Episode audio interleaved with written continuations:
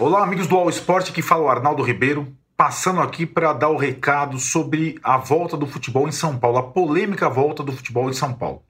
Volta do futebol estranha, com número recorde de casos de Covid no estado, é, aquele desconforto, mas ao mesmo tempo uma volta que foi, digamos, uh, desde o início organizada no sentido de coesão dos clubes, da federação, dos jogadores, de todos envolvidos.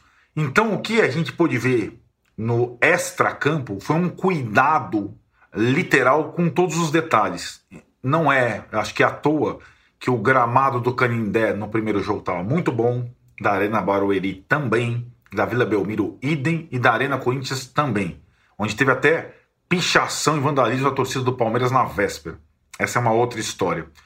Então, assim, São Paulo, o Campeonato Paulista, está vendo uma oportunidade de é, também com a questão das transmissões dos jogos, porque não houve ruptura ali, usufruir dessa onda de volta do futebol ao país. Diferentemente de que aconteceu no Rio de Janeiro, por exemplo, em outros estados, de ter algum apoio essa volta, pelo cuidado tomado. Aí nós vamos ao campo. O que a gente pôde ver nesse primeiro dia, nessa primeira quarta-feira de futebol em São Paulo.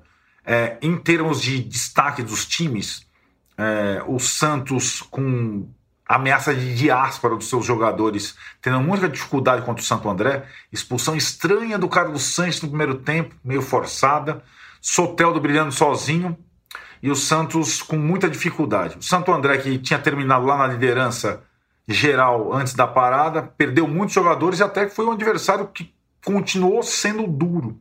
Outro destaque, a vitória da Ponte Preta, que coloca a Ponte Preta numa situação agora mais confortável. Estava muito ameaçado de rebaixamento, talvez não mais.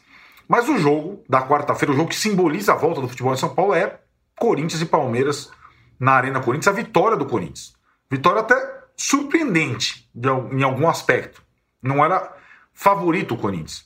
Mas eu vou começar falando do principal vencedor desse clássico, que foi, na minha opinião, Thiago Nunes. O técnico Corinthians estava tão ameaçado antes da parada, a minha impressão era, se acontecesse o Palmeiras e Corinthians antes da parada, com torcida e tal, aquela pressão do Thiago Nunes, provavelmente ele não venceria, o Corinthians estava muito mal e o Palmeiras estava bem, e ele seria demitido. Passou a pandemia, ele ficou, e ele não tinha muito o que perder nesse jogo, não. Virtualmente eliminado, enfrentava um time melhor, favorito, sem torcida, sem pressão, ele, ele especulou. E o time dele, desfalcado de um dos principais jogadores, o Cantilho, fez um trivial um arroz feijão bem feito.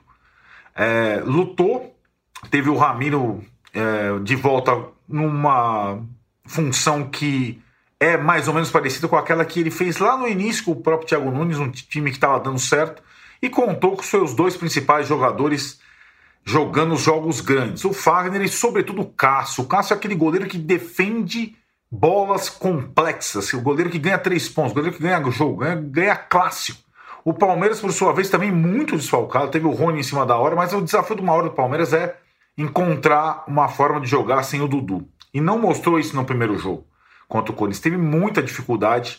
É, teve alguns bons momentos, é verdade, no início no segundo tempo, mas não foi um time que assim, se impôs.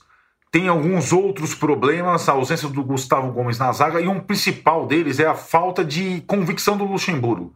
Ele vai querer um time, agora sem o Dudu, com atacantes ou com meias. Ele não teve ainda essa decisão na cabeça, isso ficou claro no jogo com as alterações e com as propostas.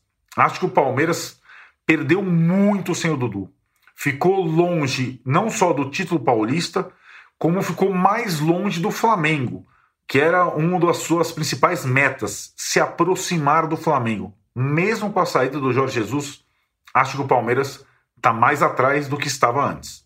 É isso, obrigado e até a próxima.